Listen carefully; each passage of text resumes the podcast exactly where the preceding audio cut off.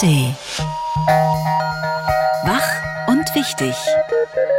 Der schöne Morgen mit Marco Seifert. Und schon ist Mittwoch. Guten Morgen zu unserem Radio 1 Morgen Podcast. Diese Woche geht es im Bundestag um die Legalisierung von Cannabis, aber es gibt sogar aus der SPD Kritik am Gesetzentwurf von SPD-Bundesgesundheitsminister Karl Lauterbach. Tom Böttcher und ich sprechen mit einem der größten Kritiker in der SPD. Es ist die gefährlichste Marinemission in der Geschichte der Bundeswehr. Die Fregatte Hessen soll am Freitag schwer bewaffnet ins Rote Meer fahren. Ob dieser Einsatz sinnvoll ist, fragen wir im Kommentar Moritz Eichhorn von der Berliner Zeitung. Los geht's aber mit der Konferenz der Konservativen in den USA, die wahrscheinlich Donald Trump Festspiele werden. Donald Trump oder Nikki Haley, wer wird Präsidentschaftskandidat der Republikaner? Fast alles spricht für Trump, aber noch ist die endgültige Entscheidung nicht gefallen. Auch das wird diskutiert werden beim Treffen der politisch Konservativen in den USA, der Conservative Political Action Conference. Die sogenannte CPAC beginnt heute in Maryland, nahe der Hauptstadt Washington. Sie ist das Treffen der vereinigten rechten Kräfte. Hauptredner ist dementsprechend Donald Trump. Erwartet werden auch prominente Hardliner aus anderen Ländern wie der exzentrisch rechte argentinische Präsident Javier Millet oder Nigel Farage, der einst erfolgreich für den Brexit gekämpft hat. Wie zerstritten oder geeint sind die US-Konservativen? Darüber sprechen wir vor der CPAC mit der Leiterin des ARD-Studios Washington. Guten Morgen, Katrin Brandt. Hallo, guten Morgen, ihr. Guten Morgen. Sind die US-Konservativen, die Sie auf der CPAC treffen, denn mehrheitlich sich einig, dass Donald Trump der beste und geeignetste und einzig wahre Präsidentschaftskandidat ist? Ich glaube, mehrheitlich ist total untertrieben, sagen wir mal 100 Prozent. Also wenn man die Tweets liest, die Matt Schlepp, so heißt er wirklich, das ist der Veranstalter der, der CPAC, in den vergangenen Tagen losgelassen hat, dann ist klar, dass Ron DeSantis, der Gouverneur von Florida und auch Nikki Haley, die ja, wie ihr gesagt habt, die letzte Verbleibende im Rennen ist, keinen ähm, Hering vom Teller zu ziehen, um mal ein schiefes Bild zu benutzen. Es kann nur einen geben und das ist Donald Trump. Und äh, Matt Schlepp schreibt auch, dass äh, diese CPAC äh, wahrscheinlich entscheiden wird, wer denn äh, Donald Trumps Vizepräsident wird. Es soll da eine informelle Abstimmung geben und wer da sich am besten verkauft, wer das beste Charisma verströmt, der könnte Vizepräsident werden. Also das werden Trump-Festspiele und die Vorfreude auf die Wiedereroberung des Weißen Hauses, die suppt dadurch jeden äh, Einladungstext. Die Republikaner waren früher eine normale konservative Partei. Heute wirken sie oft destruktiv und eine nicht kleine Zahl von Mitgliedern glaubt unkritisch Verschwörungserzählungen. Wie konnte es so weit kommen? Das ist eine lange Geschichte. Ich versuche sie mal kurz zu machen. Das alles hat lange vor Trump angefangen ähm, und hat auch was mit diesem Zwei-Parteien-System zu tun, in dem es ja nur Gewinner oder Verlierer gibt. Und die Republikaner haben sich irgendwann mal Mitte der 90er entschlossen, auf Konfrontation mit den Demokraten zu gehen, weil sie glauben, dass nur wenn sie sich abgrenzen, sie äh, tatsächlich eine Chance haben, in diesen kommenden Jahrzehnten Präsidentschaftskandidaten durchzubringen. Das heißt, sie gehen jetzt auf alles, was irgendwie liberal wirkt. Und daraus ist eine Schlacht um die amerikanische Seele geworden. Siehst du denn einen Weg, dass die Republikaner wieder eine normale konservative Partei werden, die vielleicht auch wieder zur Einigung des Landes beitragen könnte? Sehe ich ehrlich gesagt nicht. Und ich glaube, es wird mehrere Generationen dauern, bis, bis sich das wieder irgendwie eindrängt und es wieder um so Themen geht wie kleiner Staat, Freiheit für die Individuen und solche Geschichten. Unternehmerische Freiheit war mal das große Thema der, der Republikaner. Aber jetzt nehmen wir mal das Stichwort manipulierte Wahlen. Das war mal ein Märchen vom rechten Rand und das hat sich jetzt bis in die Spitzen der Parteien verbreitet, diese Behauptung, dass Joe Biden nur durch Betrug Präsident geworden ist. So, und wenn man dann so weitermacht, das Wahlsystem ist manipuliert manipuliert, die Medien sind verlogen, das FBI korrupt, das Gesundheitswesen, dem kann man auch nicht trauen, das ist ideologisch. Wenn dieses Weltbild nur aus Misstrauen gegenüber dem Staat besteht, meine Güte, wie will man da wieder zurückkehren in irgendetwas, das, was, was mit, mit einem funktionierenden Land zu tun hat? Nikki Haley hat ja auch stramm konservative Positionen. Warum kann sie das Herz der Konservativen trotzdem nicht erobern? Der Zug ist total abgefahren. Also Nikki Haley muss warten, bis Trump Geschichte ist und hoffen, dass nicht noch irgendjemand anderes auftaucht äh, und sie an die an die Wand spielt. Es gibt ja Leute, die sie gut finden, aber was Nikki Haley eben nicht geschafft hat, sie hat sie nicht mobilisieren können und das ist ganz entscheidend bei den US-Wahlen. Da muss man Menschen mobilisieren und dann muss man Geld mobilisieren und wenn man das nicht hinkriegt, dann hat man leider keine Chance dabei. Mhm, aber die Wahl können die Republikaner ja nur gewinnen, wenn sie auch gemäßigt konservative Menschen überzeugen. Werden die von so einer radikalen Veranstaltung wie dieser jetzt nicht eher abgeschreckt? Die CPAC, ne, konservative Politik-Aktionskonferenz, wenn man das mal ein bisschen holperig übersetzt, hat gar nicht die Absicht, solche Menschen irgendwie anzuziehen. Das ist eine Mobilisierung, Motivierungsaktion. Äh, das ist sozusagen der letzte Parteitag der Konservativen, bevor es in die Wahl geht. Das ist eine Plattform für die Rechten. Die hat schon mal in Ungarn stattgefunden, weil die alle Viktor Orban toll finden. Das ist eine Selbstvergewisserung. Das ist ein, sagen wir mal, politisches Lagerfeuer der Konservativen, um dann mit wehenden Fahnen in Richtung November zu ziehen und ihren geliebten Donald Trump zum Präsidenten zu machen. Die politisch Konservativen in den USA treffen sich ab heute zur Conservative Political Action Conference. Wir haben über die CPAC und die Konservativen in den USA mit der Leiterin des ARD-Studios Washington gesprochen. Hat Spaß gemacht. Vielen Dank, Katrin Brandt. Sehr gerne. Hier ist die Radio 1 Tagesvorschau. Für diesen heutigen Mittwoch, den 21. Februar 2024. Wir gratulieren einer Schauspielerin und einem Ex-Fußballer. Die US-amerikanische Schauspielerin wurde in den 90ern durch ihre Rolle der Sarah Reeves in den Serien Party of Five und New York Live bekannt und durch ihre Hauptrollen im Film Ich weiß, was du letzten Sommer getan hast und der Fortsetzung Ich weiß noch immer, was du letzten Sommer getan hast. Heute wird Jennifer Love Hewitt 45 Jahre alt. Der Fußballer hatte seinen größten sportlichen Moment im zweiten Vorrundenspiel bei der WM 2006, als er kurz nach seiner Einwechslung gegen Polen in der Nachspielzeit das erlösende 1 zu 0 mit einer Flanke von rechts vorbereitete. Aber jetzt vielleicht noch einmal.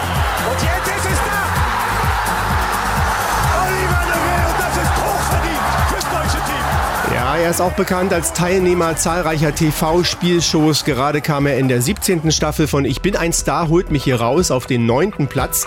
David Odonkor. Da war er super übrigens Ja. und äh, deswegen weiß ich auch, dass er diese Flanke, hat er nämlich gezeigt, auf den Arm tätowiert hat. Ja, geil. Und Odonkor feiert heute seinen 40. Geburtstag. Daran kommen Sie nicht vorbei. Am Absturz von E ERS-2. ERS-2 ist einer der ältesten Erdbeobachtungssatelliten der Europäischen Weltraumagentur ESA. Seit 1995 umkreiste er die Erde und lieferte wertvolle Erkenntnisse, besonders in Bezug auf den Klimawandel. Bereits 2011 wurde er in den Ruhezustand versetzt. Seine Flughöhe wurde abgesenkt, um das Risiko der Kollision mit anderen Satelliten zu minimieren. Heute soll der Satellit kontrolliert abstürzen. Der größte Teil des Flugkörpers wird laut ESA beim Wiedereintritt in die Erdatmosphäre verglühen. Einzelne Fragmente könnten allerdings ins Meer fallen. Fast direkt vor Ihrer Haustür. Etwa 7500 Menschen in Berlin-Wilmersdorf müssen heute Morgen ihre Wohnungen verlassen. Bei Bauarbeiten in der Mecklenburgischen Straße ist eine Weltkriegsbombe gefunden worden. Heute soll sie entschärft werden. Die Menschen müssen bis spätestens 9 Uhr ihre Wohnungen verlassen haben. Von der Evakuierung betroffen sind laut Polizei 30 Wohnblöcke und auch drei Kindertagesstätten. Unter anderem der Zubringer zur A100 und die Mecklenburgische Straße werden gesperrt. Die Berliner Polizei will nach eigenen Angaben auf der Plattform X über den jeweils aktuellen Stand des Einsatzes informieren. Und auf keinen Fall vergessen. Auf der Berlinale wird heute das Science-Fiction-Drama Spaceman mit Adam Sandler und Carrie Mulligan in den Hauptrollen vorgestellt. Zudem ist das Projekt Berlinale meets Fußball zu sehen, mit dem sich die internationalen Filmfestspiele am Kulturprogramm der Fußball-EM 2024 beteiligen wollen. Berlinale meets Fußball ist ein Projekt von und mit jungen Menschen. Junge Fußballerinnen und Fußballer aus ganz Deutschland spielen in dokumentarischen Kurzfilmen, die von Studierenden der Hochschule für Fernsehen und Film München umgesetzt werden. Diese Kurzfilme werden heute im Rahmen des Berlinale Special im Haus der Berliner Festspiele Weltpremiere feiern. Das war die Radio 1 Tagesvorschau.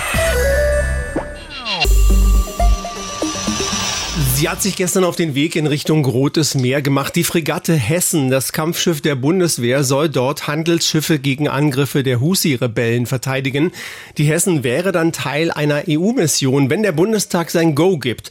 SPD-Bundesverteidigungsminister Boris Pistorius hat den Einsatz gestern im ZDF-Morgenmagazin begründet. eben im Prinzip im Kern dahinter vor allen Dingen um die Sicherheit der internationalen Seefahrt insgesamt, die Freiheit der Navigation und die Sicherheit aller, die auf dem auf internationalen Gewässern unterwegs sind.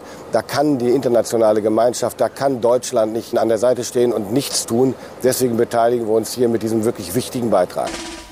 Eins ist klar. Der Mittwochskommentar mit Moritz Eichhorn. Er ist stellvertretender Chefredakteur der Berliner Zeitung. Guten Morgen, Moritz Eichhorn. Guten Morgen. Morgen. Ist es denn aus Ihrer Sicht richtig, dass deutsche Soldaten jetzt im Roten Meer kämpfen sollen? Ja, auf jeden Fall. Ich meine, was sind denn die Alternativen? Wenn Deutschland sich nicht an der Aspides-Mission beteiligt, müssten unsere Partner in der EU und der NATO ja trotzdem in den Einsatz. Also wir machen uns nicht die Hände schmutzig, weil unsere Verbündeten übernehmen. Tolle Einstellung. Wobei wir die echte Drecksarbeit ja sowieso anderen überlassen, nicht? Das dürfen Amerikaner und Briten übernehmen. Die greifen die Houthis im Jemen direkt an. Ansonsten würden diese Raketen und Kamikaze-Drohnen, die immer auf Schiffe und Tanker fliegen, ja, einfach gar nicht mehr aufhören. Die Mission, an der die Deutschen teilnehmen, ist dazu gar nicht gedacht.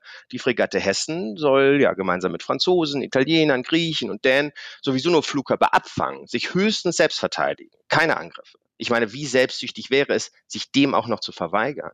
Es sei denn, wir wollen gar keine sicheren Seewege, von denen profitiert unser Land als Exportnation zwar wie kaum jemand anders, aber wir können die Kontrolle über das Rote Meer natürlich auch einfach den Islamisten überlassen. Nicht? Dann bestimmt eben der Iran, der die Houthis bekanntermaßen finanziert und mit Waffen versorgt, was auf der zweitwichtigsten Schifffahrtsroute der Welt passiert. Also das wirkt auf mich jetzt nicht so überzeugend. Also wenn wir nicht wollen, dass andere für uns den Kopf hinhalten, wenn wir nicht erpressbar sein wollen und wenn wir unseren Handel nicht direkt in die Hände der Mullahs legen möchten, müssen wir uns beteiligen.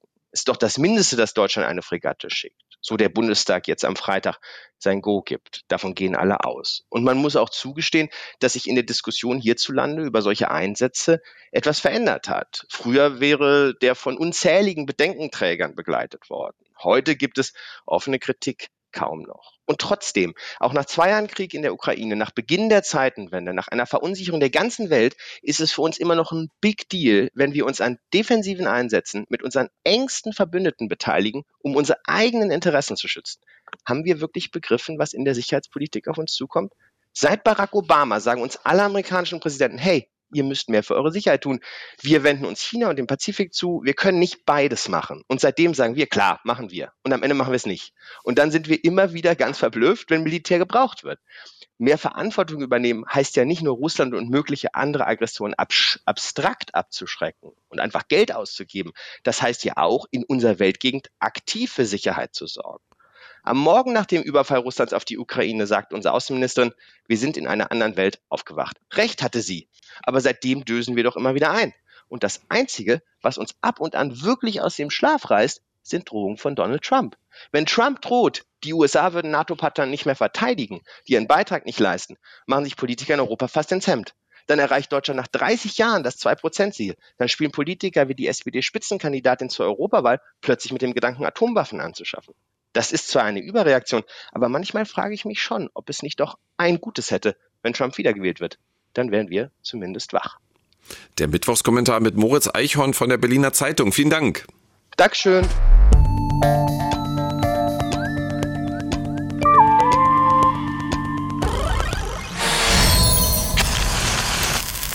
Es ist eines der Prestigeprojekte der Ampelregierung, die Cannabis-Legalisierung. Am Freitag soll über das Gesetz im Bundestag abgestimmt werden. Doch es gibt auch immer noch viel Kritik von den Innenministern der Länder, der Ärztekammer und auch von Abgeordneten der Ampel selbst, genauer der SPD. Gesundheitsminister Karl Lauterbach bleibt trotzdem dabei.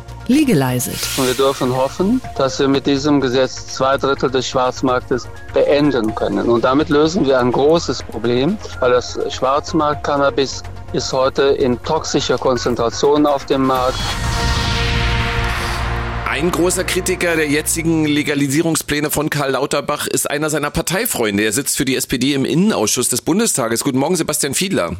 Schönen guten Morgen. Morgen. Sie haben am Montag einen Brandbrief an Ihre SPD-Fraktionskollegen geschickt. Was ist so schlimm am Gesetzentwurf?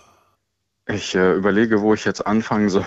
Also es, es gibt äh, mehrere Dinge, die ja auch die Innenminister der Länder dazu bewogen haben, einen Brief zu schreiben. Der Brief, äh, den wir geschrieben haben, der hat eher informatorischen äh, Inhalt.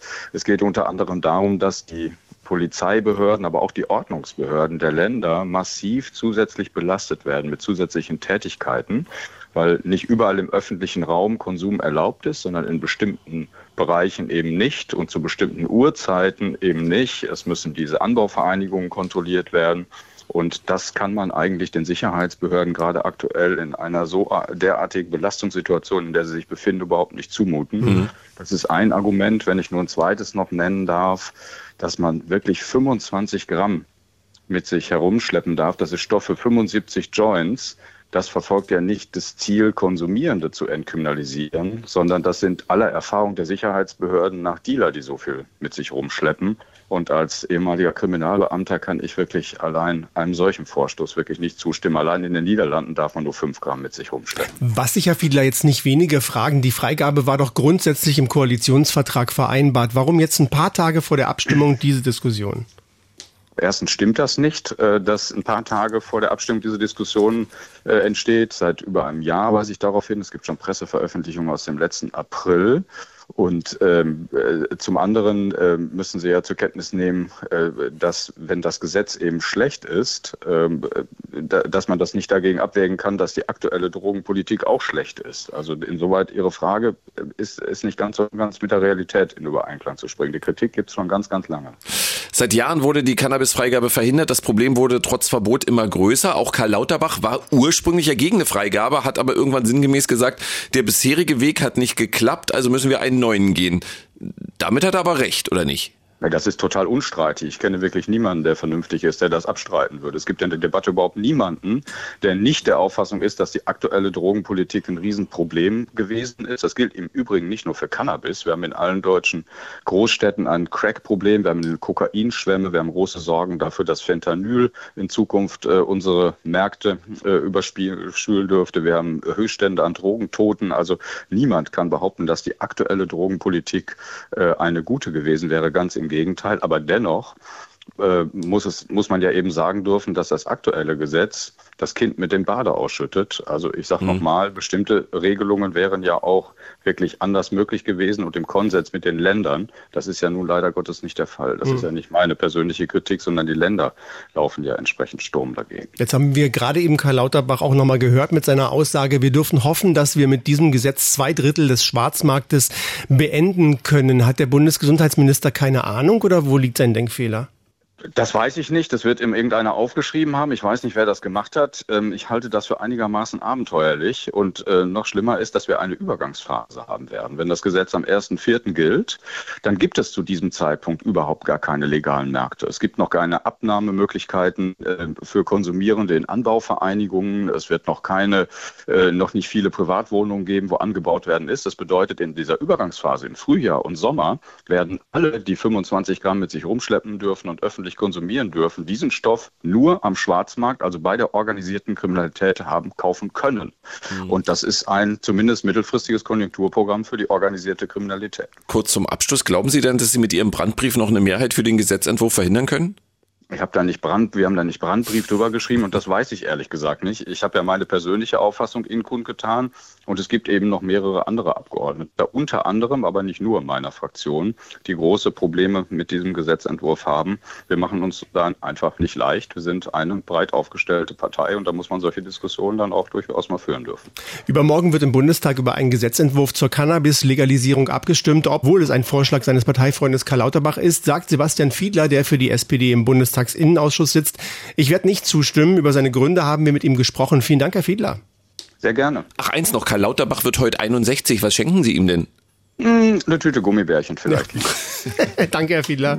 Gerne. Die Radio 1 Denkpause.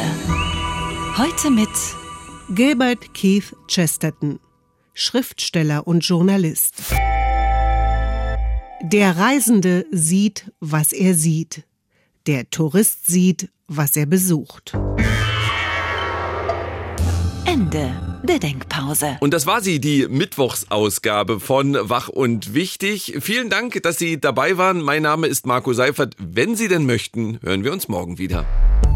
Wach und Wichtig. Der schöne Morgen. Montag bis Freitag immer ab 9. Mehr Radio 1 auf radio1.de und in der Radio 1 App.